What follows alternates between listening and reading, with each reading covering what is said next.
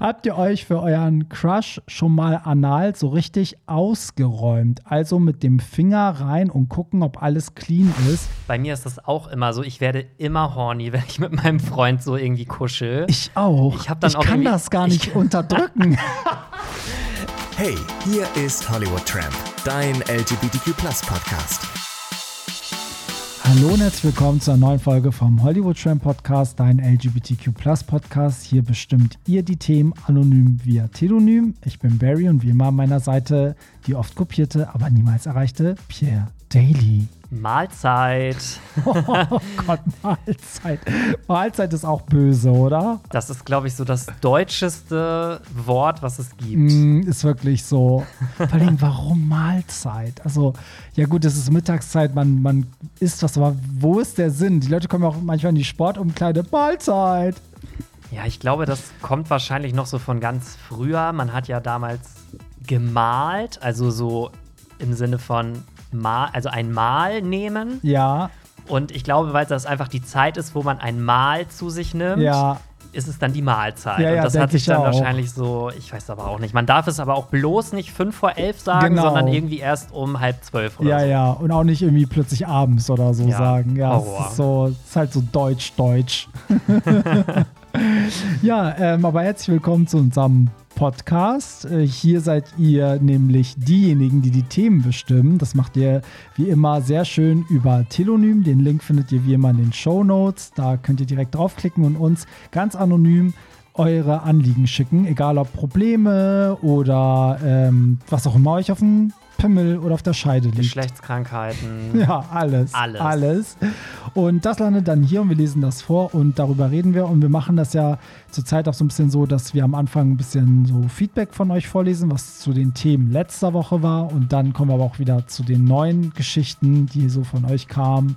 Und ähm, bevor wir aber das machen, dachte ich mir so, Pierre, erzähl mal, was war denn so diese Woche so dein Highlight? Gibt es irgendwas, was dich so bewegt hat? Irgendwas, was dich besonders happy gemacht hat? Meine Hündin ist übrigens wieder da. Falls ihr irgendein kleines Monster quieken hört, ist sie das. Ähm, ja, also ich bin jetzt tatsächlich ein bisschen überrumpelt mit dieser Frage. Ne? Ähm, ja, was hat mich denn die letzte Woche so glücklich gemacht? Ich kann das jetzt gerade so spontan gar nicht beantworten. Krass. Also, wobei doch, ich muss sagen, das ist jetzt aber wirklich nur eine kleinig Kleinigkeit. Für mich war das aber trotzdem irgendwie voll schön. Ähm, du weißt das, glaube ich, sogar schon, weil ich hatte das in die WhatsApp-Gruppe geschrieben. Am Montag nämlich. Ähm, bei mir hat so richtig die Herbstdepression gekickt. Echt? Also so richtig. Ich mag das auch gar nicht, wenn das morgens dunkel ist, dann abends dunkel ist. Also ich bin halt wirklich so ein Mensch. Ich brauche irgendwie so Sonnenlicht oder Tageslicht. Und ähm, jetzt, wo die Herbstzeit wieder losgeht, ähm, ja, weiß ich auch nicht, fühle ich mich immer so unmotiviert. Und genau, ich bin dann irgendwie von der Arbeit gekommen, hatte Feierabend und habe mich um 16 Uhr auf die Couch gelegt und wollte eigentlich zum Sport, habe mir das so den ganzen Tag vorgenommen und irgendwie habe ich dann so gedacht, so, ach komm, egal, es wird eh bald dunkel, kannst auch gleich zu Hause bleiben, brauchst Ja. auch das Haus gar nicht mehr verlassen. Und dann irgendwann so zwei, drei Stunden später habe ich so gedacht, so, nee, ich muss jetzt irgendwas dagegen tun. Hab irgendwie überhaupt gar keine Motivation gehabt, habe aber einfach meine Tasche trotzdem gepackt, bin da hingefahren und habe schon im Gym selber gedacht, so geil, Gott sei Dank habe ich das gemacht und es war auch wirklich total ein geiles Training.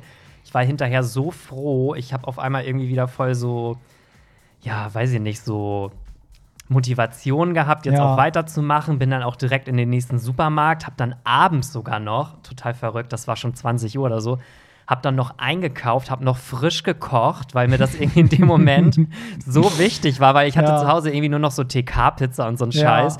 Ich dachte so, nee, ich will jetzt auch noch was Gutes essen. Ja. Hab dann irgendwie noch bis 21 Uhr gekocht oder so und bin dann irgendwie voll happy ins Bett gegangen. Ja, geil. Und das war einfach geil. Das ist auch geil. Ich muss sagen, ich bin auch eher so der, der Sommertyp, wenn es länger war, also hell ist, so ist auch voll meine Zeit.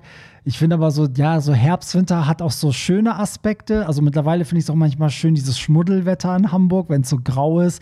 Ähm, obwohl das voll der Widerspruch ist zu dem, was ich eigentlich mag. Ich meine immer so der Strand, Sommer, am besten 40 Grad, weißt du so. Aber ähm, das ist ja das, was ich immer predige mit Sport. Die Leute sind ja immer so, ah, ja, oh, Sport und so. Aber ich denke mal so, ich, man macht das halt für den Kopf. Also man macht das, haben wir hier auch schon ganz oft gemacht, also gesagt, dass ich finde, dass Sport viel mehr für deinen Kopf macht, als dass es wirklich darum geht, den Körper irgendwie zu formen oder so.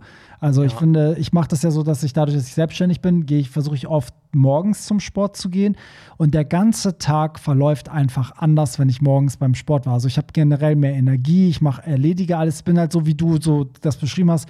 Man hat danach direkt Bock, dann das nächste in Angriff zu nehmen und egal was es ist. Ne? Mhm, so, mhm. ähm, da fängt der Tag viel geiler an, als wenn so manchmal gibt es auch diese Morgende, gerade wenn man selbstständig ist und alles selber bestimmen kann, passiert es halt leider manchmal und das hasse ich dass der Tag einfach so beschissen anfängt, weil man dann im Bett schon am Handy hängt, dann ist man schon sauer, dass man so eine halbe Stunde irgendwie nur auf TikTok oder Instagram vergammelt hat und dann erst aufsteht und dieser Tag verläuft auch den komplett so. Also du kriegst nichts gebacken, alles fühlt sich schwer mm, an. So. Mm, ich ja. fühle das total. Aber Deswegen. findest du es nicht auch irgendwie lustig, dass man eigentlich ganz genau weiß, dass wenn man ins Gym geht, dass man kennt ja dieses Gefühl danach, man fühlt sich ja mhm. total gut und trotzdem tun wir uns manchmal so schwer damit, ja. dahin zu gehen, ja. obwohl wir ganz genau wissen, wie geil das Gefühl danach ist. Ja, ja, es ist wirklich so. Was ist immer, ich finde, alles, wozu man sich überwindet, danach geht es einem eigentlich besser. Also diese Überwindung ist halt dann der Kick am Ende so ein bisschen auch. Ja, ich glaube, dass man irgendwie ja, wenn man nicht so diszipliniert ist, dann sucht man halt eigentlich immer so den schnellsten Weg, ja, um irgendwie stimmt. an so ein an so eine Belohnung ranzukommen. Also ja. man will ja immer dieses Belohnungssystem aktivieren.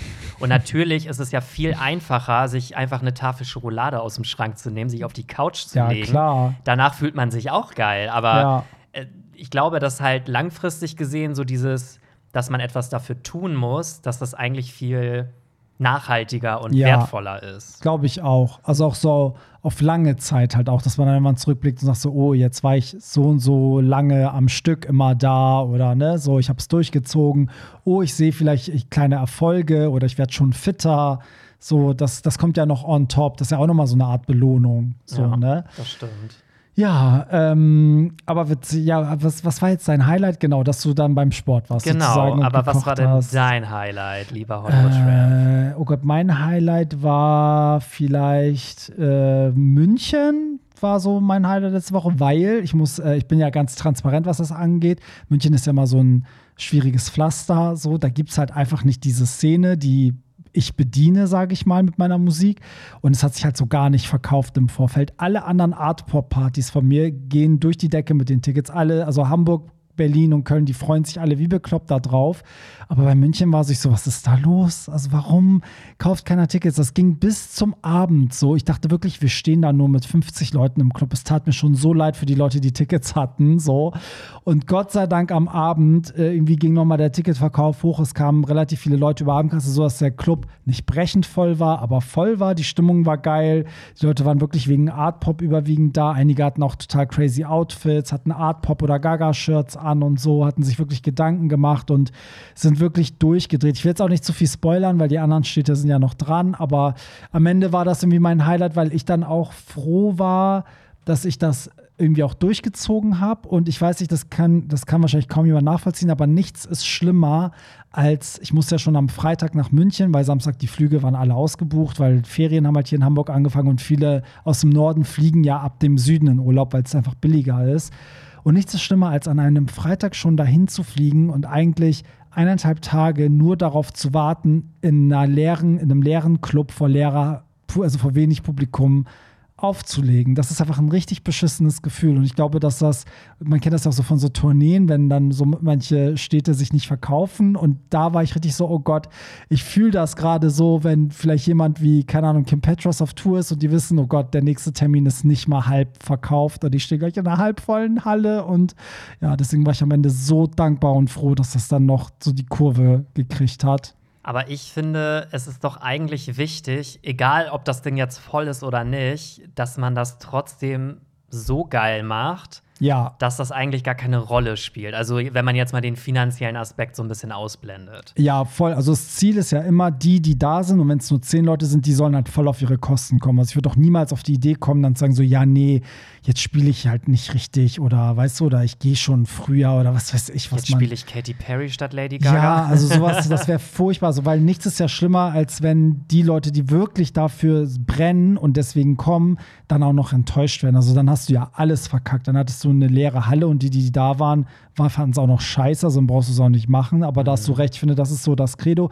Das ist nicht immer einfach, aber das ist so ein bisschen wie wenn du deinen Geburtstag feiern würdest und all deine Freunde, die du eingeladen hast, haben, erzählen dir aber, dass sie keinen Bock auf den Abend haben. So fühlt sich das an. Und du willst ja, dass alle gehypt sind, dass Leute dir vielleicht mal sagen, oh, ich freue mich schon so. Und so ist das ein bisschen. Wenn keiner Tickets kauft, denkst du, oh Gott, keiner hat Bock da drauf. So. Ja, ja.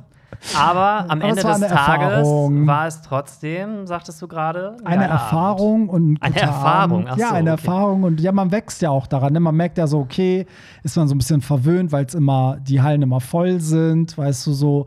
Und es tut auch mal gut, wenn das dann nicht so läuft, weil dann weiß man es auch wieder zu schätzen. Also okay, es ist nicht selbstverständlich, dass immer die, der Club voll ist und die Stimmung so gut ist, sondern dass es auch kann auch mal anders kommen. Deiner Back to the Roots Era. München, das gibt eine gelbe Karte, würde ich Ja, sagen. ist so. Dabei die Münchner, die kommen, sind halt echt so, äh, also wirklich Gold wert. Aber die Stadt ist halt, äh, es gibt halt Städte, da, da ist das Konzept, glaube ich, zu speziell. Da gibt es einfach nicht das Publikum für. Ich weiß auch ehrlich gesagt gar nicht, wie groß die Szene in München ist. Also ich kenne persönlich sehr, sehr wenige Leute nur aus München. Mhm. Ja, gut, Also- wir sind aber auch am entferntesten, ne? In Hamburg. Ja, also aber man kennt ja eigentlich so aus jeder großen Ja. City so ein paar Leute, aber in München echt nur so eine Handvoll vielleicht. Ich hatte auch nie Bookings in München. Also ich habe schon fast, glaube ich, in jeder Stadt auf irgendeiner queeren Party gespielt, aber in München, nee. Also ich könnte jetzt so aus dem Stegreif nicht mal eine Münchner Drag Queen benennen. Es tut mir leid. Mm, Ich auch nicht, wenn ich jetzt nicht eine gebucht hätte. Ich hatte ja, Ja. eine da, aber sonst könnte ich es auch nicht sagen. Aber ja. München, ihr müsst ein bisschen mehr Gas geben. Ist so. So, dann würde ich sagen, kommen wir, bevor wir zu Anonym via Telonym kommen, kann ich ja hier nochmal sagen, weil ich es gerade angesprochen habe, die Art Pop Partys, ja, die stehen an. Ich sag mal kurz wann, wie, wo, was. Findet ihr aber auch immer in den Shownotes. 11.11. und das ist der Termin, wo Art Pop wirklich zehn Jahre alt wird, am 11.11. Das ist halt richtig Das geil. ist richtig Das ist geil. ja. äh, da sind wir in Hamburg, am 18.11. in Berlin und am 25.11. dann in Köln. Und ich sage euch auch noch mal kurz die letzten Termine für dieses Jahr. Am 23.12. in Frankfurt und am 30.12. in Köln und an Silvester in Berlin. Und damit sind wir durch für dieses Jahr. Happy New Year. So, aber jetzt kommen wir zu Anonym via Telonym. Link findet ihr wie immer zu den Shownotes, auch zu den Partys, zu den Tickets, auch zu den Instagram-Accounts von Pierre und mir und ich würde Onlyfans, sagen, Link, OnlyFans, alles, Twitter, PayPal. so, mal gucken. Jetzt kommt erstmal ein bisschen Feedback zu ähm, den Themen von letzter Woche. Da habe ich halt mal hier so vier Nachrichten rausgesucht, die wo ich denke, da kann man mal nochmal drüber reden kurz. Hallo, schön, dass ihr wieder da seid. Ich wollte kurz mal was zum Thema Bodyshaming schreiben. Weil ich beim Sex nicht auf Dicke stehe, ist das kein Bodyshaming. Ebenso, wenn man sexuell nicht auf Asiaten steht, ist das nicht rassistisch als schwul. Und wenn man als schwuler Mann nicht automatisch auf Nee, wenn man als schwuler Mann nicht auf Frauen steht, ist man nicht automatisch frauenfeindlich. Wenn man zu jemandem sagt, du fette Sau, Ausländer raus und Frauen an den Herd, dann wird es brenzlig. Und dagegen muss man was machen. Und davon gibt es leider genug, auch unter Schwulen leider. AfD-Wahlergebnisse zeigen den Weg, ähm, den wir leider hier als Gesellschaft einschlagen. Aber der fehlende Fick wegen einer Eigenschaft ist eher das geringste Problem. Das, was wir in der Community gerade haben. Wir haben ja letzte Woche über Fettshaming geredet. Ich, ich glaube, ich verstehe die Nachricht so. Und Pierre, bitte sag mir, ob ich falsch liege. Also er meint, diese Vorliebe ist nicht rassistisch, aber wenn jemand gezielt diese Gruppen beleidigt, das ist viel schlimmer. Ja, und ich würde das auch so deuten. Also klar ist es kein Bodyshaming, wenn ich sage, ich stehe nur auf schlank und sportlich. Aber ich finde schon, dass es irgendwo Bodyshaming ist, wenn ich in mein Profil reinschreibe, keine Dicken oder so. Ja, Weil ich finde, das ist ja schon mal eine Aussage so, die irgendwie alle so trifft. ausgrenzt. Die grenzt ja aus. Genau, ich grenze ganz bewusst aus. Ja. Ich kann ja auch, wenn mich jemand anschreibt und der ist dann nicht mein Typ, kann ich ihm das ja sagen oder wenn du willst, antwortest du einfach nicht. Aber das schon so ins Profil zu schreiben, keine Ja. Asiaten, keine Dicken, Ja. das finde ich schon. Das sagt halt schwierig. auch immer viel über die Person aus, weil du kannst ja auch positiv formulieren. Schreib doch rein, worauf du stehst. Das ist ja genauso wie Leute, die schreiben, kein Bild, also kein Gesichtsbild, kein Chat. Ja, dann schreib doch, bitte hab ein Bild, sonst schreibe ich mit dir nicht. Zum Beispiel. Also, kann, weißt du, du kannst es ja wirklich Ja. umformulieren. So. Keine Fresse, kein Interesse. Ja. weißt du, dann schreib doch lieber, ich stehe auf muskulös, schlank, schwarz. So zum Beispiel. Ne? Irgendwie hat sozusagen so, nee, keine weißen, keine bla. So, kommen wir zum nächsten. Ich höre gerade eure Folge und letzte Woche, äh, von letzter Woche und da ging es um Drag Race und dass ihr es ähm, im, was, dass ihr nur im Streaming Paramount Plus kommt. Das ist aber leider bis auf in den USA bei fast allen Franchise so. UK kommt nur im Streaming auf BBC Free zum Beispiel und auch Spanien, Down Under und Niederlande wurden nur auf Streaming-Bereiche produziert. Ja, das stimmt eigentlich. Also eigentlich gibt es ja die, das komplette Drag Race-Universum eigentlich nur auf Bezahlplattformen. Weil wir haben ja kritisiert, dass das halt auf Paramount Plus läuft. Aber was wir meinten ist, Paramount Plus ist hier in Deutschland halt nicht der größte Anbieter. Das hat halt kaum jemand, den ich kenne. Aber Netflix haben zum Beispiel all meine Freunde. Ich wusste vorher nicht mal, dass es Paramount Plus überhaupt als Streamingdienst gibt. Ich habe das tatsächlich erst erfahren, weil ich Durch wusste, Drag dass, Race. dass Drag Race Ach, da drauf Ja. läuft. Also für mich war das total neu. Ja, aber da hat er recht klar. Also es gibt kein Land, wo das, glaube ich, doch in den USA läuft das ja im Free TV. Da läuft das im Free Ja, TV? da läuft das im Free so, TV. Ja, okay. ich glaube, es lief mal auf VH1, dann auf MTV, auf Bravo. Also es hat mehrfach den Sender gewechselt. Aber hier, ähm, also weltweit ist es alles. Also klar, wenn du alle gucken willst, musst du, glaube ich, auf Wow Plus Presents. Ähm, aber ja, musst du auch bezahlen. Kostet 4,99 im Monat. Ähm, also so gesehen hat die Person recht. Aber wer weiß, wenn es vielleicht irgendwann noch ein paar mehr Staffeln gibt und das Ganze vielleicht noch mal ein bisschen erfolgreicher wird, gerade auch hier in Deutschland, dann vielleicht sind wir ja irgendwann auf Pro 7 Viertel nach acht. Wer weiß. Schauen wir mal, was Schauen wir wird. mal. So, hey, ihr Podcast Talkmaster, endlich seid ihr wieder da. Ich habe keine neue witzige Geschichte, aber freue ich mich, euch wieder hören zu dürfen. Ahoi, euer Schokoboot-Kapitän. Und das habe ich jetzt extra vorgelesen, weil, erinnert ihr euch noch an den Schokoboot-Kapitän, den wir mal hier vorgelesen haben? Das war doch der, der beim Schwimmen irgendwie ins Becken gesprungen ist und dann kam da eine Wurst raus. Der, der war das doch, oder nicht? Deswegen Grüße, schön, dass du wieder dabei bist. Gali grü. Und bitte ähm, geh mal öfter wieder schwimmen, damit wir tolle neue Stories Wir brauchen mehr Schokoboot-Stories. haben. Ist so. Ja, dann kommen wir zu den neuen Geschichten, die diese Woche so reingetrudelt sind. Und es bleibt ähm, im Bereich Schoko, Schokoboot. Habt ihr euch für euren Crush schon mal anal so richtig ausgeräumt? Also mit dem Finger rein und gucken, ob alles clean ist. Wenn es nicht sauber ist, spülen und zur Not mit dem Finger rausgeholt. Ich weiß, ihr seid beide eher top, hattet aber auch schon mal eine Bottom-Phase. Geil, dass ihr wieder da seid. Geilster Podcast. ja, äh, danke für diese Frage. Ja, aber was ist denn jetzt gemeint, ob man den Test macht mit dem Finger, um zu gucken, ob man dann wirklich. Ja, und notfalls mit dem Finger noch was rausholst, wenn da noch was festhängt. Oh Gott, ich muss kurz überlegen. Da musst du überlegen. Ja, weil bei mir war es immer so, ich habe mich halt gespült und beim Spülen, wenn man dann fertig ist, vergewissert man sich ja und dann wurde direkt gefickt.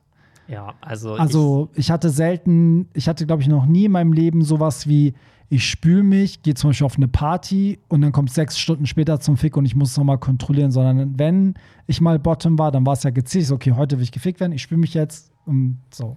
Glaube, die Frage war so ein bisschen darauf bezogen, ob, wenn das jetzt mit dem Spülen nicht alles so rauskam, dass man dann mit dem Finger nochmal nachhilft. Mm, da habe ich noch nie gemacht. Ich habe das auch noch nie gemacht, ehrlich gesagt. Ich auch nicht. Also, ich finde ja, wenn man Wasser da reinlässt, dann spült das ja automatisch Ja. irgendwie alles so mit raus. Und wenn man dann drückt irgendwie auf Toilette oder wie auch immer, dann kommt das ja schon raus. Und man spült ja nicht nur einmal, sondern man kontrolliert danach ja irgendwie nochmal und dann merkt man ja, ob da noch was ist oder nicht. Ja, ich finde auch, man merkt das. Ich gehe da doch nicht mit dem Finger rein und pool das dann da so raus. Also, das habe ich noch nie gehört, dass das überhaupt jemand macht.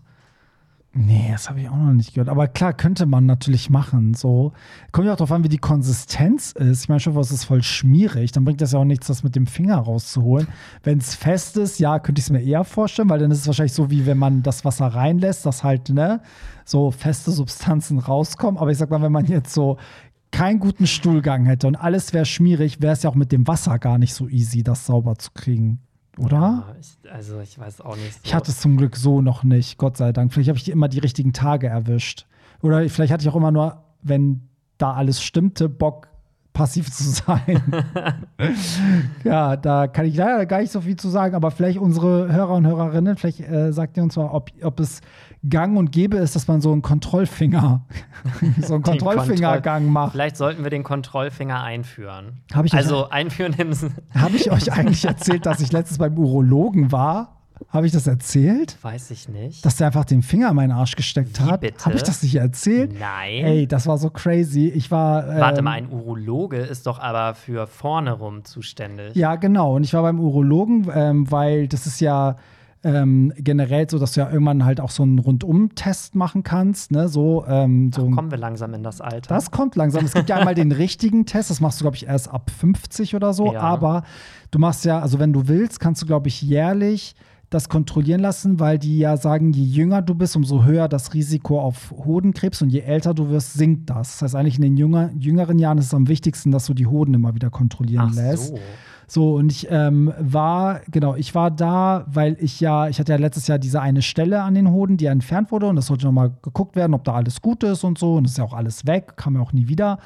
Und ähm, dann meinte er direkt so, ja, wir können auch direkt mal so einen Krebstest machen, einmal alles abtasten Prostata und so. oder was hat Genau, er da? ja, genau, pass auf, also erstmal die Hoden abgetastet, alles gut, ne? So, und dann äh, macht er sowas so, dann legst du dich auf den Rücken und hustest und machst so einen Kram, dass irgendwie alles abgehört wird und auf einmal steckt er einfach seinen Finger, also einen Moment, äh, irgendwie Luft anhalten, steckt so seinen Finger Ohne rein. was vorher zu sagen. Ja, also aber ich lag ja schon auf der Seite und der Arzt ist richtig, richtig gut. Also da habe ich einen richtig geilen Urologen erwischt. So. Und der hat das aber so trotzdem sehr einfühlsam. Also ich habe schon immer ja gemerkt, dass sein Finger da ist, dass er die Pobacken auch so ein bisschen auseinanderzieht. Und dann ist er mit aber ich hatte das Gefühl, er ist mit dem Finger so übelst weit rein. So. und dann hat er natürlich so die Prostata abgetastet und er so, ja, okay, alles gut. Und ich war nur so, ey, Gott sei Dank habe ich heute Morgen beim Duschen irgendwie auch noch mal alles hintenrum frisch gemacht, so, weil manchmal ist es so beim Duschen, dass ich dann einfach das so mache, weißt du, also weil Boah, aber das finde ich voll krass, so ohne Vorwarnung. Ja, also, ich dachte so, ey, was ist, wenn ich jetzt vorher irgendwie voll den schmierigen Schiss gehabt habe zu Hause und auch mich, was ist, wenn ich mich gar nicht richtig sauber, also ich hoffe, ich wische mich auch gar nicht ordentlich ab zum Beispiel und dann Gott. greift er da, ich will gar nicht wissen, was du als Arzt da alles erlebst. ich glaube, der ey. ist alles gewohnt, aber oh, ich weiß nicht. Also ich glaube, ich wäre so, wenn ich wüsste, dass ich so eine so einen Test machen muss, dann würde ich mich auf jeden Fall vorher spülen. Ja, ich Einfach war so auch, sicherheitshalber. Ich war so happy, dass ich halt geduscht habe und auch noch mal so, weißt du, so mit dem Finger so ein bisschen bei Mhm. Po. Ich wusste, es ist sauber alles. Also das Krass. so, deswegen war ich auch so okay, aber das war Also ich meine, ich finde es ja an sich nicht schlimm, sowas Nee. beim Arzt machen zu lassen, aber so ohne Vorwarnung, ich weiß nicht. Ich glaube, mir wäre das halt auch krass unangenehm, wenn ich dann in dem Moment auch nicht weiß, ob ich dann, ja, also ob das alles clean ist, so weißt ja, du. ja, ja, eben darum ging es mir auch. Also die Art und Weise, wie er das gemacht hat, fand ich jetzt eigentlich eher gut, weil das war auch so, vielleicht ist man sonst, wenn er das so ankündigt, vielleicht ist man dann unentspannter oder so. So war das, er hat das auch sehr gefühlvoll, sage ich mal, gemacht. Und ich so, ah, nein, Scherz. so, ähm, aber trotzdem habe ich auch gedacht, so, ja, also klar, natürlich könnte da jetzt auch alles braun sein. Also ich will gar nicht wissen, wie oft ihm das passiert, aber trotzdem ist ein toller Arzt, er nimmt sich auch mal richtig viel Zeit, macht das so ganz entspannt und so. Und ähm, ja, war aber alles gut. Und dann hat er auch gesagt, das kann man jährlich machen. Und dann, glaube ich, ab 50 macht man ja diesen Riesencheck. So auch mit Urin lassen und äh, all so ein Kram. Naja, das ist mir gerade eingefallen, wo wir über Finger und Po Mexiko geredet haben. Verrückt. Ja, soll ich das nächste vorlesen? Ja. Hallo Jungs, denkt ihr, es gibt Männer, die wirklich Verse sind, also beides gleich gut finden? Ich finde ja irgendwie, auch aus der Erfahrung, dass es nie so ist und meistens die Typen eher passiv sind. Verstehe nicht, wieso sie dann am Ende oder im Profil Verse angeben. Finde, finden sie das peinlich zuzugeben, dass sie eher passiv sind? Jemand, der Verse ist und wirklich beides gerne macht, also auch gerne aktiv fickt und genießt, habe ich noch gar gar nicht kennengelernt. Wie sieht, wie sieht das bei euch aus? Ja, also ich glaube, so ein 50-50 ist immer schwierig. Also, Mhm. weil man hat ja immer so eine kleine Präferenz, die sich halt auch immer mal so ein bisschen verschiebt, vielleicht. Ja, Aber ich zum Beispiel würde auch immer Verse reinschreiben, weil bei mir ist das halt auch so ein bisschen so eine Typfrage. Also es gibt Mhm. halt Typen, wo ich so denke, da bin ich lieber Top und es gibt Typen, da denke ich, da bin ich lieber Bottom. genau, ist bei mir auch so. Und wenn ich jetzt reinschreibe Top oder Bottom, dann schließt es ja das andere irgendwie automatisch schon aus, obwohl ich ja gar nicht möchte, dass das ausgeschlossen wird. Ja, also ich meine, guck mal, du bist ja auch eher top, ne? Aber würdest du, wenn da jetzt jemand ist und der ist halt nur top und will dich immer ficken, also könntest du dann auch sagen, okay, das mache ich jetzt, das kann ich auch machen. Ich vermisse das dann gar nicht, top zu sein. Ja, das kommt so ein bisschen drauf an, was das für ein Verhältnis ist. Also, Mhm. wenn es jetzt um eine Beziehung geht, dann könnte ich es, glaube ich, nicht, weil ich könnte jetzt nicht den Rest meines Lebens auf eine von den beiden Rollen Mhm. verzichten. Aber wenn das jetzt nur eine Freundschaft plus ist mit einem Typen, den ich geil finde, Ja, äh, dann würde es mich jetzt nicht so stören. ja, Wenn der jetzt sagt, ich bin nur top, so, dann Ja. würde ich halt auch die Male, wo man sich dann trifft, wäre das für mich auch okay, wenn ich dann Bottom wäre. voll. Ja, das, ich finde auch, also ich merke, aber das stimmt schon. Ich, ich kenne auch kaum jemand, der beides gleich ist. Also habe ich auch selten gehört. Also eher hat, ist man das eine und hat auch mal so diese andere Phase. Aber ich muss auch sagen, in der Beziehung, das merke ich halt auch, wenn wir unsere Rollen tauschen, ist es auch nicht dasselbe. Weißt du, wie ich meine? Ja. Also es ist einfach, ich weiß, es ist einfach nicht das, das Naturell von meinem Freund und er weiß irgendwie, das ist nicht so das Naturell von mir. Also ich glaube, es wäre was anderes, wenn einer von beiden zu 100, also ich glaube, wäre zum Beispiel mein Freund nur top, dann wäre ich auch ein anderer, also anders beim Bottom sein. Weil er das vielleicht dann auch anders verkörpert und ich weiß, der will mich jetzt unbedingt bumsen, nur so kommt er auf seine Kosten und so. Aber dadurch, dass ich weiß, dass er ja im Grunde auf das andere mehr steht, weißt du, so bin ich auch selber dann so als Bottom irgendwie anders, habe ich so das Mhm. ja, Gefühl. ich verstehe, was du meinst. Weißt du, was ich meine? Ja. So, also deswegen, ich glaube aber, um, weil die Person hier auch schreibt, ob das den Leuten peinlich ist. Also ich finde schon, dass es ja eine Zeit lang so richtig unangenehm war für viele zuzugeben, dass sie Bottom sind. Das war ja eine Zeit lang so richtig out irgendwie so. Also da wurde man ja, das hat ja gleich so viel mit sich gebracht. Denn dieses gleich so, ja, oh, das ist so ein Sensibelchen, Waschweib oder eine Nutte oder was auch immer. Es hat immer so ganz viel mit sich gebracht.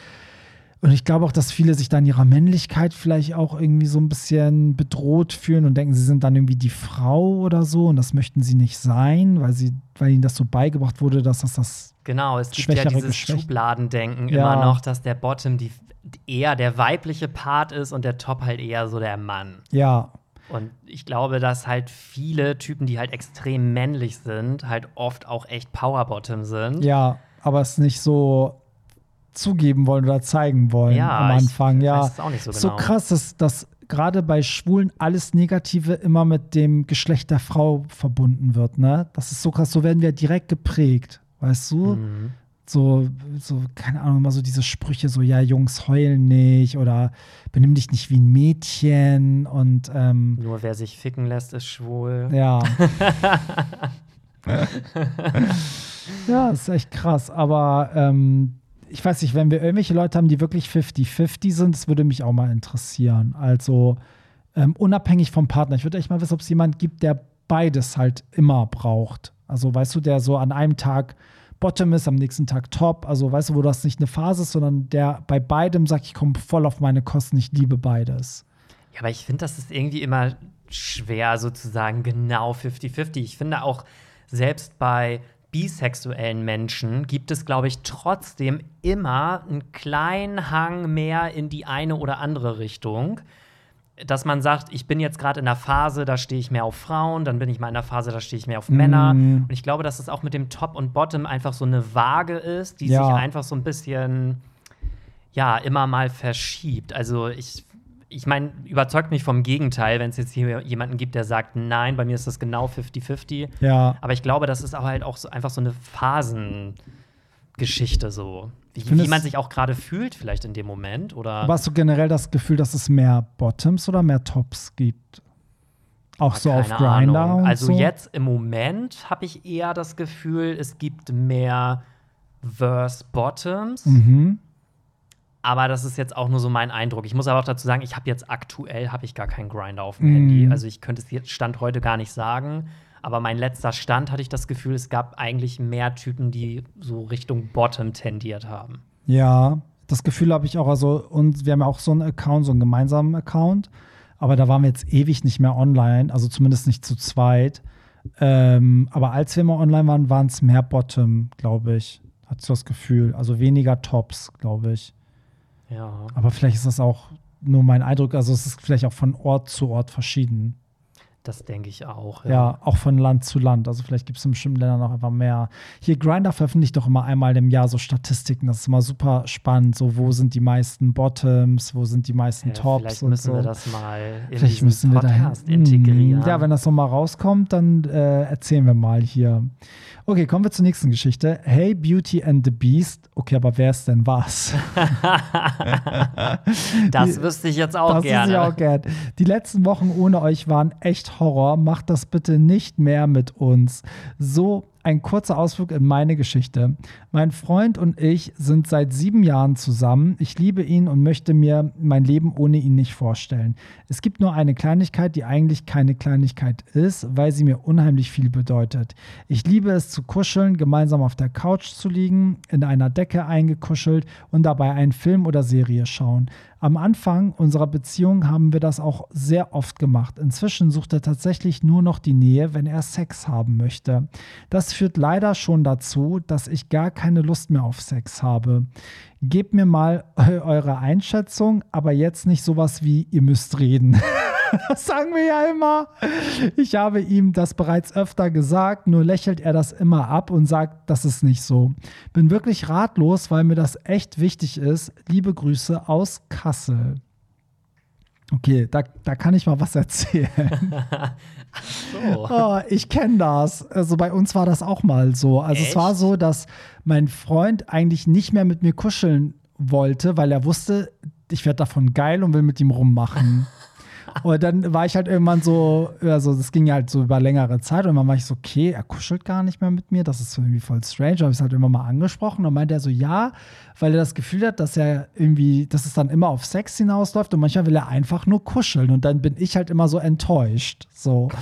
Und dann habe ich gesagt, okay, dann, dann muss ich jetzt beweisen, dass das halt auch anders geht. So, weil ich verstehe das auch. Also, wenn man wirklich nur kuscheln will und es führt direkt dazu, dass der andere immer gleich horny wird, ich glaube schon, dass das irgendwann nervt. So. Ja, also ich muss sagen, also so extrem gab es das Problem bei mir jetzt noch nicht, aber bei mir ist das auch immer so, ich werde immer horny, wenn ich mit meinem Freund so irgendwie kuschel. Ich auch. Ich dann auch kann das gar nicht ich- unterdrücken.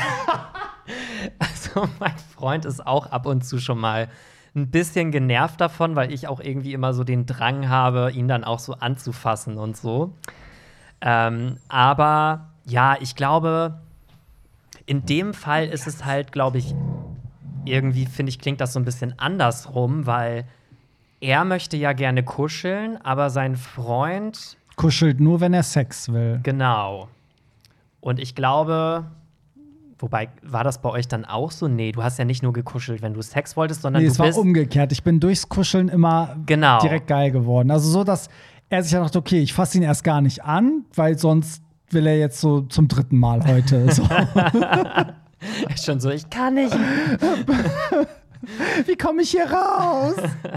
Nee, aber wie habt ihr das denn? Also, ihr habt das dann so gelöst, dass ähm, du einfach versucht hast, dich dann mal zurückzuhalten, oder? Ja, genau. Also ich habe dann so ein bisschen, also man muss das dann so ein bisschen umschiften. Man muss diese Verbindung aufheben, dass das Kuscheln immer gleich Sex bedeutet. Also da muss es halt auch mal Sex geben ohne Kuscheln, indem man einfach vielleicht den, Anfang, den anderen überfällt oder so. Und man muss genauso oft zeigen, dass wenn man kuschelt, geht das auch ohne dass es zum Sex führt. Also selbst wenn man dabei geil ist und einen Ständer hat, aber dass man dann, weißt du, nicht über den anderen herfällt. So.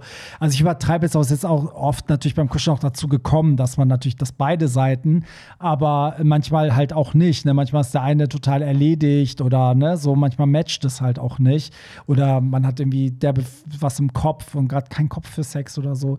Ähm, aber ja, das ist halt so. Aber klar, das Ding ist, also ich verstehe es auch, dass man dann manchmal so ist, so ja, es es ist ja auch schön, zum Beispiel, ich würde mir halt wünschen, dass man auch so nur in Unterwäsche zum Beispiel auf der Couch liegt und unter einer Decke kuschelt und so, aber ich werde davon geil. Ich, es ist für mich eine Folter, dass ich dann nicht zusammenreißen muss. So, ich kann das einfach nicht. Ja, so, aber genau, schwierig. genau, hier ist es umgekehrt. Der Freund kuschelt gar nicht, aber kommt, also sozusagen fängt an zu kuscheln, um Sex zu haben. So. Genau, ich glaube, also du hast ja gesagt, wir sollen jetzt nicht sagen, du musst mit ihm reden. Hast du ja auch schon getan. Ähm, ich glaube, ich würde für dich jetzt mal so ein bisschen feststellen, schenkt er dir denn sonst noch genug Liebe oder hast du das Gefühl, dass das für ihn einfach nur noch so eine Zweckbeziehung ist, ohne solche Sachen wie Kuscheln oder dass man irgendwie dem anderen mal eine Freude macht oder so? Weil wenn du das Gefühl hast, dass es nur noch um Sex geht, dann finde ich, müsste man halt schon ihm das klar machen, dass das so nicht mehr weitergehen kann. Weil das, was ist denn das für eine Beziehung, wenn man dem Partner so keine Liebe mehr schenkt, sondern immer nur dann, wenn man Bock hat zu ficken. Ja. Das, das Ding ist, dass er ja auch sagt, dass das früher, dass sie das immer gemacht haben, ne? dass sie immer gekuschelt haben und Serien geguckt haben. Die Frage ist natürlich, wenn du ihn damit konfrontierst, was sagt er, warum es nicht mehr so ist und was passiert in dem Moment, wenn er kuschelt und auf Sex hinaus will und du das ablehnst? Also habt ihr dann automatisch Streit oder ist er dann auch fein damit, respektiert das und ihr kuschelt weiter? Das ist halt, das sind so, das, das wäre jetzt wichtig zu wissen, finde ich. Ähm, natürlich, trotzdem muss ich sagen, reden ist natürlich das Beste und wenn du ihn jetzt darauf angesprochen hast, ist halt auch die Frage, ob er auch geäußert hat, was er will. Dass er sagt, so, hey, ich würde auch mal gern kuscheln, ohne dass es zum Sex führt. Äh, also, dass du auch mal mit mir kuschelst, wenn du nicht horny bist. Ja. Weil es liegt immer an beiden Seiten. Es gibt auch eine gute Chance, dass der andere denkt, vielleicht will der Partner das ja nicht. Also weißt du, so vielleicht äh, hat der Partner ihn ja auch schon mal auf irgendeine unbewusste Art und Weise abgewiesen, sodass er jetzt denkt, okay, der will gerade nicht mit mir kuscheln in letzter Zeit oder so.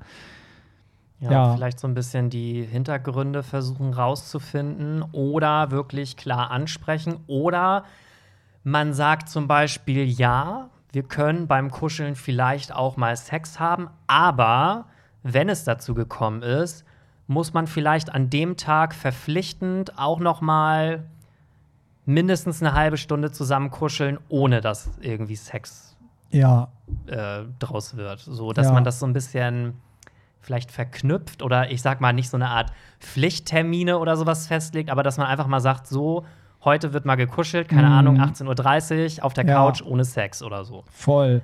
Man kann ja auch erstmal stundenlang kuscheln und später trotzdem Sex haben. Ja, also ich, ich glaube, man muss da wirklich vielleicht nicht dem Partner das nur in so einem Nebensatz sagen, so äh, hör mal auf damit, so, sondern dem wirklich ganz klar mal bewusst machen, dass einen das stört. Ja, und vielleicht und auch mal aufzeigen, dass sich das irgendwie im Laufe der Jahre verändert hat. Und dass er sagt ja, ihm ist das wichtig. Dass, also der, genau dieser Part ist ihm ja wichtig, dass sie kuscheln können und ne, so. Genau, und stell dir mal vor, du sagst deinem Partner, mir ist XYZ super wichtig und ja. der Partner geht darauf aber nicht ein. Ja. Was ist denn das für ein Verhalten in, innerhalb einer Beziehung? Ja, ich glaube auch, an sich ist es ja nicht so dramatisch, weil er kriegt ja die Zuneigung. Also der Partner scheint ja Interesse zu haben. Er kommt ja, ne, wenn er Sex will, kommt er ja zu ihm und ne, so, das ist ja an sich schon mal gut. Ich glaube, da liegt vielleicht irgendwie so nicht ein Missverständnis, aber vielleicht seid ihr gerade so ein bisschen so neben der Spur beide und müsst euch einfach noch mal so ein bisschen ähm, einrenken, sage ich jetzt mal. Ja, wiederfinden. Und wie macht man es am besten?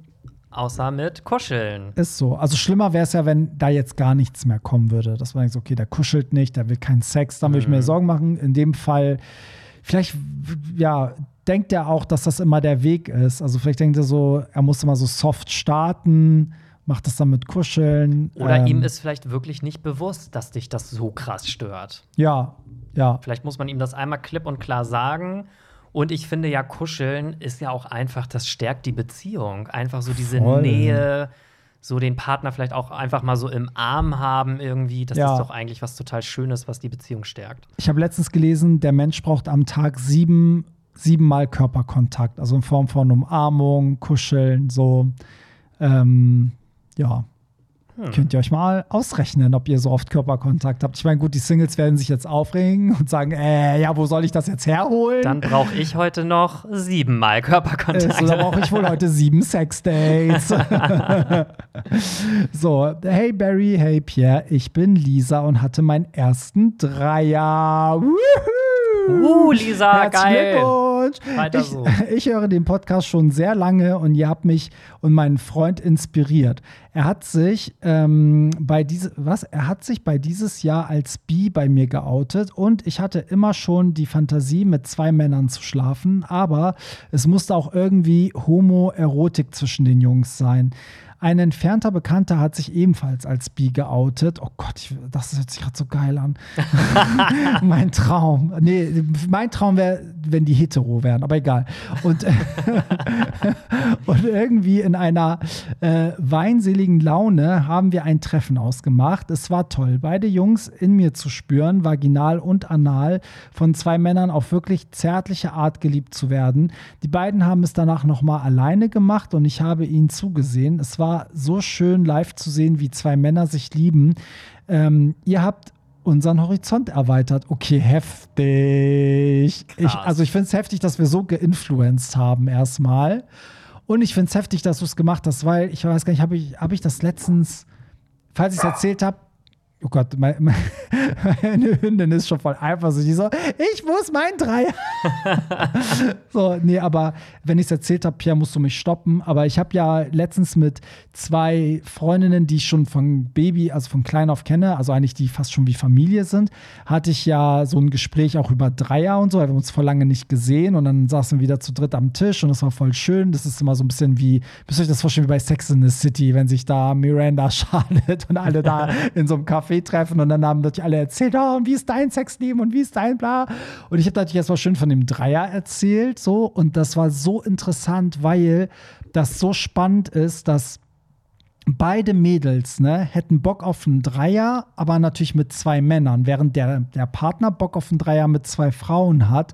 Und das Problem ist aber, dass sie diesen Wunsch irgendwie gar nicht äußern können, weil du als Frau gar nicht in dieser Situation, also in dieser Position sein kannst, ohne dir zu schaden letztendlich. Also es, es hat immer was von, dass man eine Schlampe ist, dass man nicht genug bekommt, dass man benutzt wird, dass der Partner auch nicht zusehen kann, wie ein anderer dich fickt und so. Und da haben wir richtig krass gemerkt, wie anders das bei den Homos ist, weil einfach dieses Geschlechterding wegfällt. Also du hast halt nicht dieses, oh, die Frau darf das nicht und die Frau ist dann, weißt du, so, und das ist halt irgendwie, also wir haben uns ganz lange darunter, darüber unterhalten und ich fand es total spannend, dass für die das auch geil wäre, weil ich habe immer gedacht, so ja, so ich, du hörst das nicht oft von Heteropärchen und die meinten aber so, ja, aber ich könnte nicht mal den Wunsch äußern, weil die die Männer, mit denen sie zusammen sind, sind tolle Typen, aber die sind halt oft auch nicht so weit. Die sehen darin dann natürlich auch eine Bedrohung oder Konkurrenz oder wollen die Freundin nicht teilen und so.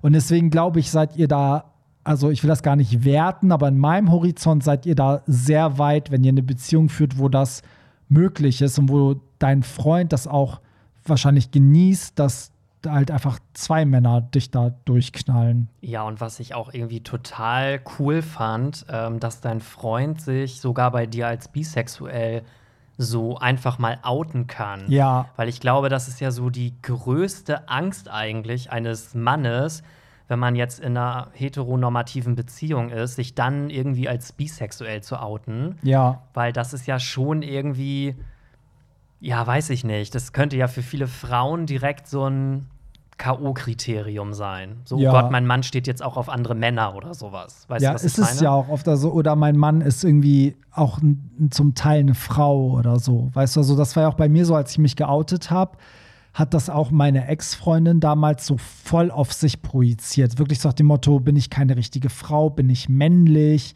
Weißt du, so, wie konnten wir so lange zusammen sein? So, also, ähm, und andersherum hat sie mir auch nicht mehr so einen vollwertigen Mann gesehen. So, was halt damals total schade und traumatisierend war, aber eigentlich suggeriert dir das so, ja, okay, scheiße, wenn du dich outest, bist du kein richtiger Mann mehr. Dann bist du irgendwie nur noch ein halber Mann oder eine halbe Frau oder weiß ich, was heißt nur, als wäre es jetzt schlimm, eine Frau zu sein, aber ihr wisst, wie ich das meine. So, und Ja, und das finde ich irgendwie total schön, dass er sich da so offenbaren kann. Also ihr scheint ja, Ja. wirklich eine sehr ehrliche Basis zu haben in eurer Beziehung. Voll, aber ich finde ganz ehrlich, wie das Geilste ist doch, wenn man wirklich das Innerste mit seinem Partner teilen kann und der Partner das versteht und man dadurch so ein Erlebnis haben kann, weil das geht eigentlich nur, wenn man ein gesundes Verhältnis zu sich selber hat. Sonst kannst du das auch nicht ertragen, dass dein Partner einer anderen Person bumst, weil das ist ja immer so eine Eigenprojektion, weil du denkst, du bist nicht gut genug oder so. Ich habe letztens so einen geilen Spruch gelesen, äh, da hat jemand geschrieben, wenn du dich als Single nicht selber lieben kannst, kannst du auch nicht in einer Beziehung jemand anderen lieben.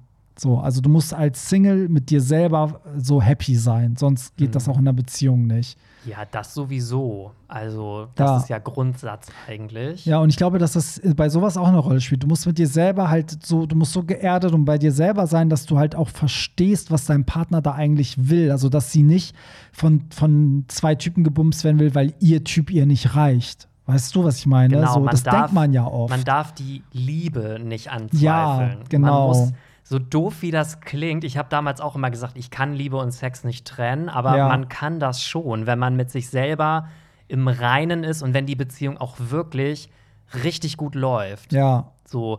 Und ich finde, das ist aber auch so ein Prozess. Man kann nicht von heute auf morgen sagen, so, jetzt kann ich mir vorstellen, dass wir einen Dreier haben, sondern man muss sich da wirklich rantasten. ja. Das ist wirklich ein Prozess. Voll, finde ich auch. Mich würde auch interessieren, vielleicht äh, kannst du da noch mal ähm, Feedback geben, wenn du das hier hörst. Ähm, ob du nicht auch findest, dass das was zwischen dir und deinem Freund in positiver Hinsicht verändert hat. Weil das war ja bei, bei uns so. Ich habe das Gefühl, mein Freund und ich sind so Liebhaber, aber irgendwie auch Best Friends. Und durch den Dreier kam noch so eine andere Komponente da irgendwie rein. Das war so, als wären wir so zwei Buddies, die sich dann so einen Typen holen und den dumm so durchbumsen. Das hat nochmal so eine andere Ebene. Das war so ein bisschen so, als wären wir nicht zusammen, weißt du, aber wären so, würden aufeinander stehen und das so, weißt du, das war, das ist Ja, nochmal so ja. eine dritte Säule irgendwie, weil ich auch erzählt habe, dass wir bei dem Dreier ja auch so eine Chemie zwischen uns hatten, dass wir uns ja auch so manchmal so zugezwinkert haben oder uns so angeguckt haben mit so Blicken, wo ich genau wusste, was er denkt und was ich. Und es war so. Language. Ja, es war so ein bisschen hinter dem Rücken des Dritten sozusagen. Also, so, weil der das natürlich nicht deuten oder sehen konnte. Und es war schon geil, das dann so auch so zu erleben, irgendwie, fand ich. Aber findest du nicht auch, dass nach dem Dreier eure Beziehung noch enger geworden ja, ist? voll. Weil das finde ich nämlich bei mir auch. Also viele haben ja immer Angst, dass es danach irgendwie vorbei sein könnte. Mhm. Aber es ist eigentlich genau das Gegenteil. Also wenn, wenn die Beziehung im Reinen ist, wenn Genau, es vorher eh schon sagen, ja. brüchig ist, Ja. dann ist es wahrscheinlich das K.O.-Ding. Ja. Aber wenn man sich wirklich liebt und man das auch weiß, dann schweißt einen das einfach noch mehr Ja, zusammen. ich finde das so ein bisschen wie, wenn man gemeinsam Urlaub macht. Wenn da schon was bröckelt und es nicht mehr läuft, dann eskaliert es im Urlaub und man trennt sich. Mhm. Ähm, aber ich sag mal, wenn man so es schafft, zwei Wochen am Stück jeden Tag sich zu sehen und sich nicht zu streiten und eine tolle Zeit im Urlaub zu haben, kommt man irgendwie noch cooler zusammen zurück. Ja. So, ne? Und Ja. das ist bei einem Dreier auch so. Ich glaube, ich sehe es auch wie du. Also, wenn da was nicht stimmt, dann eskaliert das dadurch. Dann ist danach halt vorbei. So, ne? Aber ja, ich finde auch, es war danach auf jeden Fall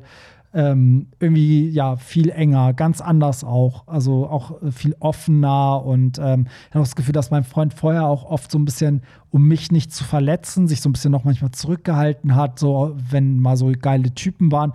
Und jetzt, es macht so Spaß. Also wir gehen zusammen durch die Stadt und auf einmal sind wir beide so, okay, geil. Den laden wir heute noch so ein oder geile so. Sau, weißt Ja. du, ja, so ähm, irgendwie, naja, das ist echt cool. Also ja, gib uns gerne nochmal Feedback. Das ähm, freut mich und ich finde es krass, dass das durch uns kam. Ja, Das macht mich so ich- stolz. Das finde ich auch irgendwie richtig cool, dass man so Menschen auch inspirieren kann. Ja, Das finde ich echt richtig schön. ja, das stimmt. Weil ich finde, einem selber haben ja solche Vorbilder irgendwie auch so ein bisschen gefehlt. Wie total, ey, ich hatte sowas gar nicht in der Kindheit. So. Ich auch nicht. also Kindheit, als ob ich als Kind einen Dreier wollte. Also in den Oh. Teenagerjahren, ups, ich war vielleicht ein bisschen frühreif. Nee, aber ich finde jetzt auch, ähm, wenn ich jetzt mal so überlege, wo ich jetzt, keine Ahnung, 18, 19, 20 war, Ja, da kannte ich jetzt so auch niemanden, der irgendwie, also da waren Podcasts ja eh noch nicht so populär, aber da gab es ja eigentlich niemanden, der so offen, da war ja Nee. Sex noch total verpönt eigentlich. ja, da gab Sex nur in Pornos oder das war's. So, ne? Irgendwie. Also, Ja, und ich glaube, das muss einfach dadurch, wenn mehr darüber und auch offener darüber gesprochen wird, dann wird es auch normaler. Dann ist es nicht mehr so ein krasses Tabuthema. Ja, dann, ich glaube auch, dass das so ein bisschen sowas ist. Also, viele haben da so ein falsches Bild von. Und wenn sie aber mal so mitbekommen, wie das andere ausleben und Leute denen das auch so ein bisschen erklären, dann merken sie selber vielleicht auch für sich noch mehr, dass es nichts für sie ist oder eben was für sie sein könnte. Es geht mir auch mit diesen Polybeziehungen so. Also, so, wenn die das mal alles erklären und diese stupiden, dummen Fragen aufgreifen und sie immer wieder erklären, weißt du, wenn Leute schreiben, man kann nur eine Person lieben, dann fängt man an zu verstehen, was eine Polybeziehung ist. Weißt du, so. Mm, mm. Also, das ist echt interessant. Ja, man denkt vorher immer so, oh Gott, wer macht denn sowas? Ja. Und wenn du dann aber jemanden siehst und der auch irgendwie noch total normal ist, dann denkst du so, ach so, ich habe immer gedacht, das machen irgendwelche, die, Ja. keine Ahnung was, komisch sind. Ja, aber voll. eigentlich sind das ja ganz normale Menschen und dann normalisiert sich das einfach so ein bisschen. ist echt so. Deswegen ist es halt auch super wichtig, Präsenz zu zeigen und solche Themen zu enttabuisieren. Woo. Das war ein schweres Wort. Aber das war, ja, aber das, äh, genau das ist der Kern eigentlich. So, ich glaube, wir schaffen noch zwei Nachrichten. Ähm, yay, Boys, ich bin Verse, aber tendenziell eher Bottom, womit wir wieder beim Thema wären. Mein Freund und ich haben es schon mehrfach mit mir als aktiven Part versucht. Mein Penis ist, ohne angeben zu wollen, um einiges größer als seiner und er braucht lange, um sich zu entspannen. Ich habe immer Angst, ihm weh zu tun, aber es macht mich gleichermaßen auch irre scharf, in ihm zu sein, so dass ich eigentlich immer nach kurzer Zeit komme. Vor allem das frühe Kommen nervt mich, aber ich kann es nicht kontrollieren. Ich habe schon so vieles versucht. Wenn ich in ihm bin, oh, warm, eng, es kommt einfach ohne großes Gebumse. Ah. Habt ihr Tipps? Ich habe das jetzt so vorgelesen, weil er wirklich mit Oh und Punkt, Punkt, Punkt und ähm, nicht, dass ihr denkt, ich mache mich lustig darüber. Okay, das, äh, ja, das Ding ist zu früh kommen, ne? Ich glaube, dieses in einem zu früh kommen, das kann man wirklich nur schaffen, indem man vorher halt nicht reinbumst. Dann muss man es irgendwie anders machen. Weil ich kenne das, man kann das manchmal nicht kontrollieren, wenn es zu geil ist. ja, man wenn man ist drin ist. alleine schon manchmal beim Vorspiel bin ich manchmal schon so geil, dass ich manchmal echt so denke, okay, ich muss jetzt ganz kurz fünf Minuten einmal Ja, wieder runterkommen, Ja. so, weil sonst dauert das auch bei mir höchstens noch Ja, eine ist Minute. krass, ne? Also das ist halt bei mir ist das so richtig viel Kopf einfach. Ja, bei mir auch. Also das Ding ist, ich, bei mir ist auch so, manchmal ist es auch geil, wenn es dann so ein Quickie wird, weil manchmal ist es wirklich geil, so diesen Moment, wo man denkt, oh Gott, jetzt ich explodiere gerade schon am Anfang. Manchmal ist es geil, das auch einfach nur rauszulassen, aber natürlich ist es qualitativ nicht geil, wenn du jedes Mal so zwei Minuten Sex hast. So, also man hat ja auch manchmal Bock, richtig lange Sex zu haben. Aber dann, also ja, was man machen kann, ist natürlich immer so ein bisschen bumsen und immer so ans Limit gehen und dann aufhören. Das kann man natürlich versuchen. Das ist natürlich so ein bisschen Timing und Geschick-Sache. Aber ich würde sagen, vielleicht fixst du am Anfang ein bisschen rein, damit der sich entspannt und dann machst du vielleicht zwischendurch was anderes und zwischendurch bumst. Also ich würde immer ein bisschen ficken, aufhören, ficken, aufhören. Ja. Ich glaube, so trainiert man das auch irgendwann so ein bisschen. ja. Und wenn jetzt alle Stricke reißen, dann kann man auch, glaube ich, immer noch, weiß ich nicht, eine Stunde bevor man Sex hat, Wichsen. vielleicht einfach schon mal sich einen runterholen, dann eine Stunde kurz Pause machen, damit man dann wieder Ja. mit neuer, frischer Energie rangehen kann. Ja, beziehungsweise so, dass, kennst du es dann, dann ist der Anfangsmoment, wenn man anfängt, so ein bisschen so, oh, ich muss jetzt gar nicht, bin gar nicht ready und dann hält man aber voll lange durch, so. Ähm, oder wenn alle Stricke, wenn wirklich auch dieser Strick reißt, Noch dieser Strick. wenn dieser Strick reißt, da druckst du dir ein Foto von deinen Eltern aus und hängst das direkt an die Wand und dann glaub mir, da kommst du nicht so schnell. Ja, das sollte aber wirklich die aller, allerletzte Möglichkeit sein. Das ist also der absolute Killer irgendwie. ja, aber ähm, mehr Tipps gibt es eigentlich gar nicht. Ich finde aber auch, dass es mit der Zeit, also wenn ihr das neuerdings so macht, mit der Zeit nimmt der Reiz auch, also ohne das Böse zu meinen, aber mit der Zeit nimmt der Reiz wirklich ein bisschen dann auch ab. Dann kann man auch länger. So die erste Mal ist es einfach am heftigsten. Das kennt man auch manchmal, wenn neuen Partner hat, wenn man den das erste Mal fickt, dann denkt man so, Gott, ich explodiere gleich. Und ähm, wenn man aber jahrelang zusammen ist, dann kann man das besser kontrollieren. So, oder hat halt auch mal Tage, wo man generell nicht so schnell kommen kann. Also, Ja, oder wenn es halt wirklich dann nach einer Minute passiert, ich weiß ja nicht, wie potent du bist, aber vielleicht kann man ja dann nach zehn Minuten oder nach fünf Minuten dann einfach noch mal in eine zweite Runde starten. Ja. Also das. Ja, probier mal aus und erzähl mal, wie es war. Das würde mich auch mal echt, echt, echt interessieren. Ja, aber ich glaube, so, ein, so einen richtigen Tipp gibt es dafür eigentlich nicht. Also wenn es sowas geben würde, dann würde es ja nicht so viele Männer geben, die damit ein Problem haben. ja, ja, das stimmt schon. Ja, das stimmt. Aber ich denke mir auch immer, so ist ja eigentlich auch für den Partner ein geiles Kompliment. Ja, voll. Weil, wenn man ihn nicht geil finden würde, dann wird es ja auch nicht so schnell gehen. Es ist wirklich so, wenn man den nicht geil finden würde, wird, könnt, geht, kann das gar nicht so schnell gehen. Aber ich kann natürlich auch verstehen, wenn man als Bottom sich da 20 Minuten unter der Dusche quält. für zwei Minuten Für Spaß. zwei Minuten Sex, so, das ist Ja. dann irgendwie. Wobei ich auch hier glaube, dass das Problem ist, wenn der sich eh nicht entspannen kann, dann, dann sollte man ihn ja schon eine Zeit lang sozusagen ficken, bis er sich wahrscheinlich, bis er zu dem Entspannungspunkt kommt, ist der andere schon gekommen, wahrscheinlich. Wobei mir wird jetzt vielleicht noch einfallen, man muss ja nicht die ganze Zeit ficken. Also man kann ja auch erstmal mit dem Finger was machen, man kann Das ja auch meine ich mal. ja. Ach so. Ja, ja, ich meine, man kann ja, weißt du, am Anfang vielleicht ein bisschen ficken und dann hört man aber auf und macht den Rest erstmal mit was anderem. Ja, Toys oder Ja, irgendwas. Finger, so. Toys, was auch immer. Und dann bumst man wieder so. Oder zwischendurch immer mal, aber hört pünktlich auf sozusagen. Ja, super. Ja, sehr schön. Ich habe noch eine andere. Achso, ganz kurz, eine Sache. Ist dir aufgefallen, dass wir heute gar nicht über Musik geredet haben? Letzte Woche kamen diese ganzen Musiknachrichten. Diese Woche kam gar Und jetzt nichts. fängst du damit an. Jetzt kommt eine. Eine habe hab ich, ich habe gedacht, eine Musikfrage packen wir rein. Hallo ihr zwei, jetzt doch noch mal eine Musikfrage. Was haltet ihr von dem neuen Album von Anastasia? Ich muss sagen, ich finde es super und teils gefallen mir diese Lieder in ihrer Version auch besser als das deutsche Original. Dazu muss man sagen, dass Anastasia ein neues Album herausgebracht hat, was aus deutschen Hits besteht, die sie auf Englisch aber singt. Ähm, und falls ihr Anastasia nicht kennt, die hatte Anfang der 2000er mit I'm Out of Love, Paid My Dues, One Day in Es Your gibt Life. Menschen, die Anastasia nicht kennen. Hatten wir die Sicherlich. Debatte nicht schon mal hier irgendwie? Ich schwöre dir, es gibt Menschen, die Anastasia nicht kennen.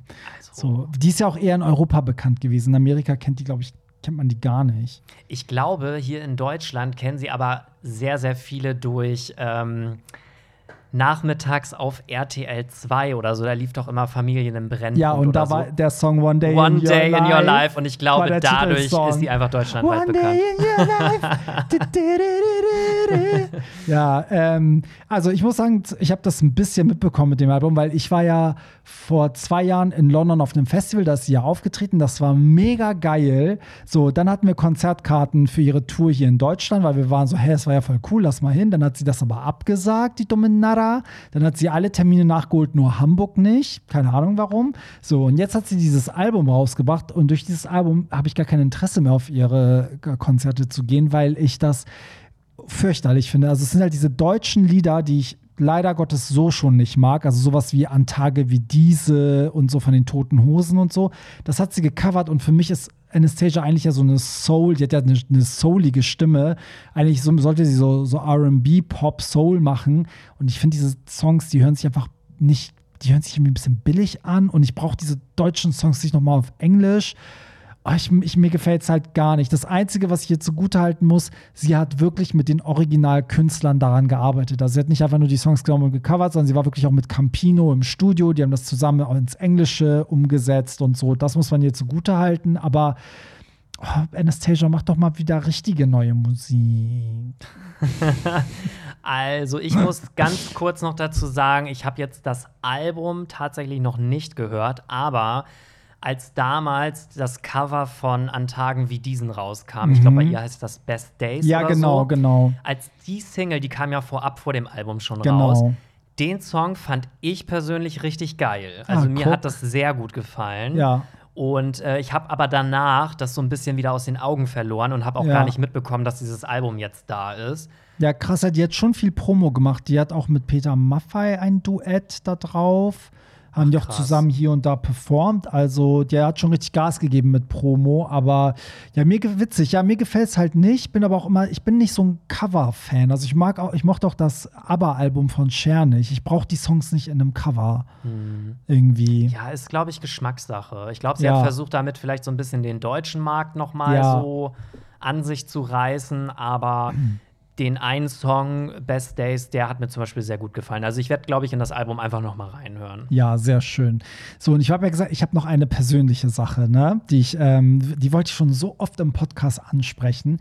Und zwar, ich habe mich letztens mit meinem Freund über Sperma unterhalten, ne? Weil ich habe ihm so ein Meme geschickt, da spritzt ein Typ so krass viel ab, dass wir irgendwie beide festgestellt haben, dass wir beide neidisch darauf sind. So. Und seitdem frage ich mich, ich habe das auch sogar schon gegoogelt, gibt es wirklich eine Methode, sein Sperma zu, äh, zu erhöhen?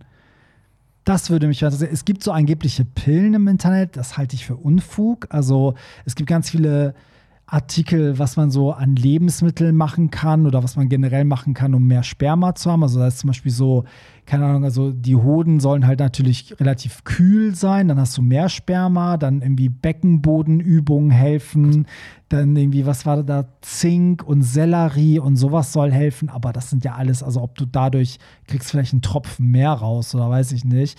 Aber ähm, ich frage mich, ob es so ein Wunder, Wundermittel gibt, weil das, also bei manchen Pornos denke ich auch so, wie kann so viel da rauskommen manchmal. Also mir wäre das nicht bekannt, dass man das irgendwie beeinflussen kann. Ich bin der Meinung, das ist einfach Genetik. Ich glaube auch. Weil es gibt ja wirklich welche, wo du so denkst, so wow, krass. Ja. Ähm, aber vielleicht kann man so minimal durch Ernährung ja. oder sowas vielleicht. Ich weiß nicht, ob man sich dann eiweißhaltig ernähren muss oder sowas. Ja, das weiß ich halt auch nicht. Aber also minimal hilft ja auch, sag ich mal, wenn man jetzt mal drei Tage nicht abgespritzt hat. Aber ja. das erhöht es ja jetzt auch nicht um das Dreifache. Nee, nee. Ich finde auch, also ich habe das Gefühl, die Menge ist im Grunde gleich, aber auch wenn du viel getrunken hast, wirkt es einfach mehr manchmal. Oder man kennt es auch an Tagen, wo man dehydriert ist, wo man denkt, oh Gott, jetzt kam so gefühlt gar nichts auf einmal raus, weißt mhm. du so. Aber an sich, also ja, und manchmal, wenn man so richtig geil ist, manchmal spritzt man ja auch voll weit, manchmal irgendwie nicht. So, das ist halt Ey, auch ganz komisch. Also ohne Scheiß, ne? Wenn ich selber quasi masturbiere, mhm. dann meistens spritzt es dann immer nicht so weit. Ja. Aber ich habe das ab und zu mal, wenn mein Freund mir quasi einen runterholt und ich das selber nicht kontrollieren kann. Ja. Wir haben das paar Mal schon gehabt, da ist das so krass weit gespritzt. Okay, also witzig, wirklich das so, ist bei mir genauso. Das ist wirklich dann so über mich rüber, ja. irgendwo an die Wand oder an die Decke, wo man echt so dachte, was ist da denn gerade passiert? Spider-Man. Also richtig krass, dass man so dachte, so, okay, wow, ja, das Weltrekord. Ist bei, bei mir auch so, wenn mein Freund mir sozusagen einen runterholt, dann spritze ich automatisch viel krasser, weil es einfach auch viel geiler ist, als selber zu machen. Oder wenn man ganz lange gefickt hat und ihn dann rausholt und dann so abspritzt, dann spritzt es auch wirklich durch, durch Gott und die Welt, durch ganz Hamburg. So, und alle so, oh, es regnet wieder in Hamburg. So, aber das ist voll strange. Aber ich habe nicht das Gefühl, dass wirklich da die Menge, also es ist halt trotzdem die gleiche Länge, wie man kommt. Nur der Gefühl, Druck ist anders, Ja, oder, oder die Konsistenz, ich kann es nicht beschreiben. Und, und, als ich dieses, also manchmal gucke ich so Pornos und denke so, ob das nicht mega geil sein muss, wenn man wirklich so richtig viel abspritzt. Ja, also. Ist halt die Frage, ob das für die Leute geiler ist oder ob die das gleiche Gefühl haben. Also in der wir. Vorstellung ist es natürlich schon irgendwie geil. Ja, ne? eigentlich ja. Also, ja, das, das will ich doch mal erforschen. Ich werde das jetzt ausprobieren und gucken, was hilft. Vielleicht können unsere Tellys liebevoll ja. genannt, äh, uns diese Frage beantworten. Ja, oder ihre Erfahrungen schildern. Vielleicht hat auch jemand so das Wundermittel herausgefunden oder einen Trick, wie man es ähm, vermehren kann. Und was auch wichtig ist, im Internet stand, dass die Durchschnittsmenge ist ein Teelöffel. Ja, das habe ich auch mal irgendwo ja. gehört. Und das dachte ich so, okay, nee, da bin ich drüber, aber ich bin bei weitem nicht bei dem, was da in, in diesem Meme abging. Mhm. Also, äh, Heilige Mutter. Ja, da müssen wohl unsere Zuhörer. Haben wir eigentlich einen Namen für unsere Zuhörer? Ja, Wo was ich jetzt gerade Tellys ja, für Telonyme. Das ist jetzt die Tellys. die Teletellys. da seid ihr jetzt die Tellys. Ja, finde ich gut. Lass es machen. Ja. Oder? Ja. Gucken, vielleicht fällt uns ja auch noch was Besseres ein. Schauen wir mal. Ja, aber schickt uns da doch mal ein bisschen äh, Erfahrungsberichte, bitte. So, damit sind wir auch schon am Ende. Vielen Dank, dass ihr zugehört habt. Wir sind schon bei über einer Stunde. Und ihr wisst ja, Pierre, Pierre rechnet ja bei 60 Minuten. Wenn die rum sind, berechnet er die angebrochene Stunde ja in einen vollen Stundensatz. Ja, das macht doch eigentlich jeder so. Das macht eigentlich jeder. Also jetzt mal nicht so. Nein, das ist nur Spaß, dass die Leute denken, du kriegst hier wirklich Umsummen. Nein, also äh, Ähm, was wollte ich jetzt eigentlich sagen? Genau, ich wollte nur noch mal wie immer am Ende darauf hinweisen, ihr findet alle Infos in den Show Notes. Da findet ihr den Link zu Telonym, zu unseren Social Media Accounts und natürlich auch den Link zu hollywoodtramp.de. Da findet ihr alle Events, da findet ihr aber auch die Podcast-Folgen und auch die Tickets für die Partys. Und wir hören uns dann nächste Woche. Schön, Pierre, dass du wieder da warst. Und in diesem Sinne, bis nächsten Sonntag. Bye. Das war's. Nicht traurig sein. Mehr Hollywood Tramp findest du im Netz unter hollywoodtramp.de und bei Instagram at hollywoodtramp.